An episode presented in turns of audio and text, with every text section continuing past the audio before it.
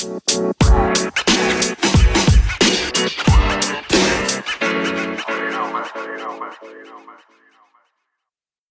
59% des Français ont des problèmes d'argent.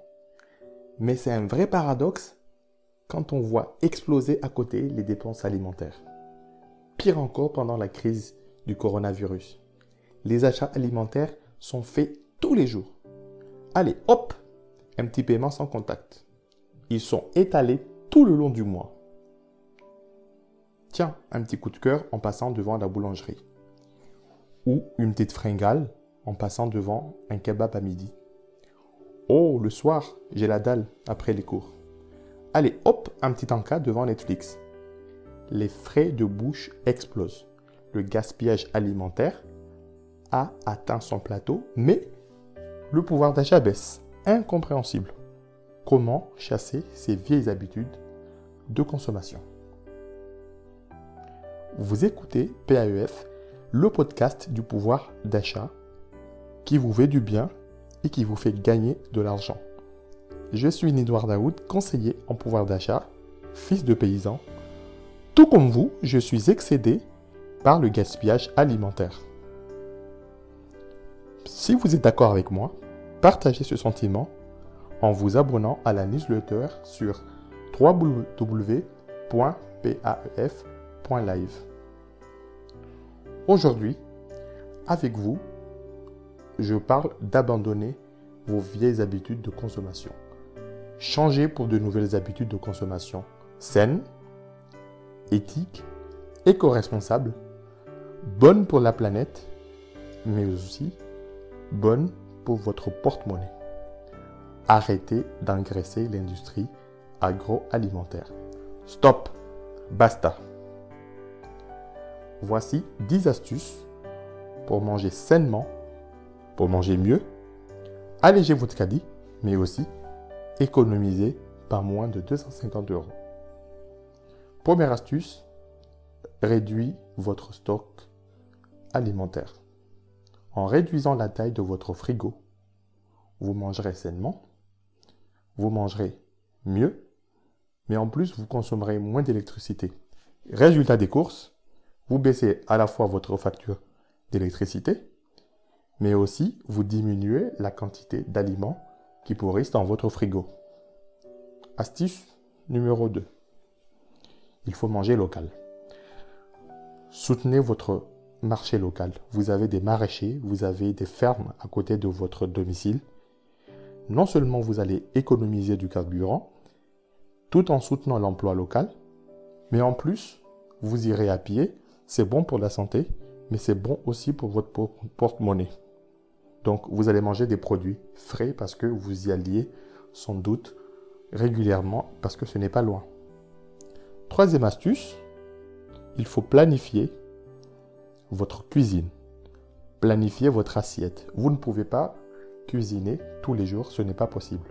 Il faut organiser votre cuisine avec un planning de la semaine où vous avez des jours où vous allez cuisiner et vous allez aussi préparer et prévoir les achats en vue de cuisiner et mettre un petit peu dans votre frigo. Donc vous pouvez très bien le faire, vous pouvez vous inspirer. Il y a pas mal de comptes Instagram qui proposent justement d'organiser sa cuisine dans la semaine. Vous gagnez du temps, le soir, vous n'avez plus à vous casser la tête. Quatrième astuce, il faut éduquer votre goût. Il faut vous adapter aux produits frais. On a tous de vieilles habitudes où on se contente de notre cuisine qu'on connaît et on refuse d'aller forcément à la rencontre de nouveaux goûts, à la rencontre de nouvelles saveurs. Donc il faut s'ouvrir complètement à ces goûts. Cinquième astuce, il faut qu'on soit vigilant dans ce que on met dans nos caddies. Et en étant vigilant sur ce qu'on met dans nos caddies, on est aussi vigilant avec ce qu'on met dans notre estomac. Donc on va utiliser deux applications que je vous conseille. C'est l'application Yuka et l'application Open Food Fact. Ce sont des applications qui vont vous conseiller, qui vont vous indiquer les additifs, les produits hyper transformés, la quantité de sel, la quantité de gras ou les produits s'ils sont hyper transformés ou pas. Ce qui vous aide à faire votre choix, mais aussi à manger sainement. Donc il faut les utiliser. Ce sont des applications gratuites. Et en plus, ces applications sont même ouvertes aux produits cosmétiques, par ailleurs. Donc, sixième astuce, il faut vous ouvrir, il faut ouvrir votre chakra alimentaire. En quoi ça consiste? Eh vous ouvrez à d'autres cuisines du monde. Vous abandonnez votre cuisine habituelle que vous connaissez. Allez-y chercher des épices. Allez-y chercher des recettes, des astuces sur YouTube. Vous avez des chefs, vous avez plein de passionnés de cuisine.